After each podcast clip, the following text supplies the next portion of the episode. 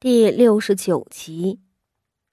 根据傅宣仪所说，他手中的鱼汤是傅锦仪身边的丫鬟柳儿送过去的，而且就在傅锦仪刚刚出门的时候。也就是说，傅锦仪是在翠云的眼皮子底下遣了柳儿去景和院，请傅宣仪帮这个忙的。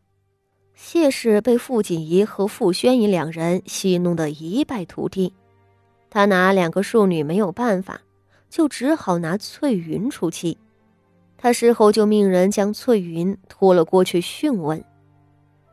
翠云在谢氏跟前被两个大丫鬟拿着马鞭抽得满地打滚，却哭着喊着说自己绝没有背叛大太太。当时八姑娘只是让丫鬟柳儿去送汤给五姑娘。根本就没提什么帮忙啊，什么谋划之类的。谢氏问来问去，都是那么几句话，到底没有再打下去。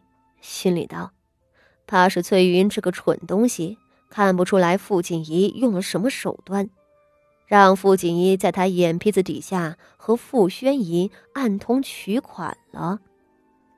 又想着，这翠云的老子娘都在自己手里握着。他又怎么敢背叛自己？遂憋着气将翠云放了回去，却也命令翠云这段日子要伏低做小，不能让傅锦仪看出端倪。此时的翠云战战兢兢的跪在傅锦仪的跟前，几日前被谢氏抽打的鞭伤还疼得厉害。傅锦仪神色平静的看着他。旋即却笑了，道：“在北渊的那些年，我无依无靠，都是你在我的身边照料，我已经拿你当做姐妹一般了。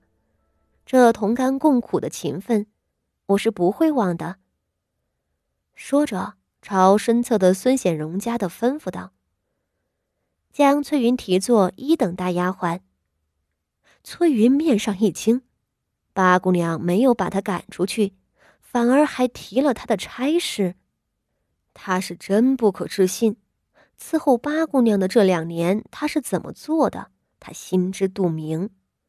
以为八姑娘年幼不懂事，他不将八姑娘放在眼里，平日说话都不顾忌，更是一直私吞八姑娘的份力。他从前以为这八姑娘傻，现在瞧着。八姑娘成了嫡出了，他可不会再认为人家是个傻的了。八姑娘还真将她当做姐妹。翠云的满脑子晕乎乎的，还是身后有人拉了她一下子，才晓得磕头谢恩。而翠云的差事定下之后，她后头站着的一群丫鬟婆子脸上就露出期盼的喜色了。他们也没有想到，平日里对八姑娘不大尽心的翠云，竟还能捞到这等好处，心里都想着：这八姑娘真是心软啊，还念着从前的情分。那这样说来，他们这群偷奸耍滑的人，怕也能混个差事了。只是对这群人，傅锦仪可就懒得搭理了。他眼皮子也不抬一下，命令道：“把前头三个年纪大的丫鬟，和后头两个力气大的婆子留下来，都安排到外院去做粗活。丫鬟柳儿伺候我还算尽心，就提做二等丫鬟，在里屋当差。其余的人人数超过了规制，就全部赶出去，重新安排差事也好，出府也好。”随你们。孙显荣家的对傅锦仪的命令没有任何犹豫，立即指使左边的丫鬟们将傅锦仪不要的人带出去。那要被赶出去的人顿时傻了，愣了一瞬，才跪地求饶。这赶出去之后，再分差事，能有什么好前途？肯定是又要被分到北院那样的鬼地方。若是出府，那就更倒霉了。主家不要的丫鬟卖掉，大都是因为犯了错，或者太蠢不会干活之类，再转手卖出去，下一户人家肯定就不如富家了。大家跟着傅锦仪一路从北院住进了芝兰堂，若能留下来，那可是祖上冒青烟了。在芝兰堂里面伺候是多大的脸面，主子可是正经的嫡女呢。这是府里许多下人一辈子都攀不上的福分。他们做着美梦，却最终还是要失去唾手可得的富贵，自然都急了。傅锦仪一句话也没有说，他没有怪这些人从前怠慢他，也没有因为什么旧情而心软，只是看着这些人被拖了出去。另有几个丫鬟去了他们的屋子，将他们的衣物细软往外扔。好了，都散了吧，各自管好各自的差事，平日里一切事务都由孙嫂子掌管。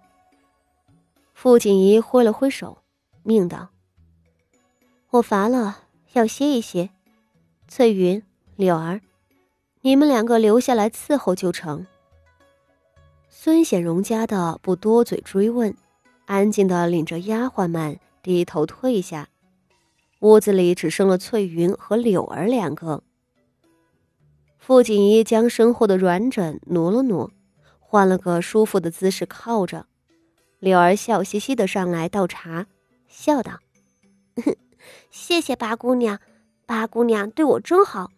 我从前一直是三等丫鬟，还从来没有做过二等丫鬟。”傅锦仪抿唇微笑，轻声道：“那是因为柳儿是个尽心尽力的人啊。不过，日后柳儿还是要学会更多。你看。”你倒茶的时候，应该将茶水添到七分满。你的水都快溢出来了。柳儿低头去瞧，哎呀一声道：“哎呀，还真是的。嗯，我以后知道了。不过姑娘，什么是七分满啊？”傅锦仪欲哭无泪。好吧，傻就傻吧。虽然傻，却对他忠心耿耿。能做得到的事儿，那是一定会给你办好的。而且这个丫头有个好处，那就是力气大。傅锦怡曾经看到过柳儿和别人掰手腕，那些高壮的婆子两个加一块都掰不过她。若没有这个柳儿，那日她又能指望谁去傅宣仪的跟前送汤呢？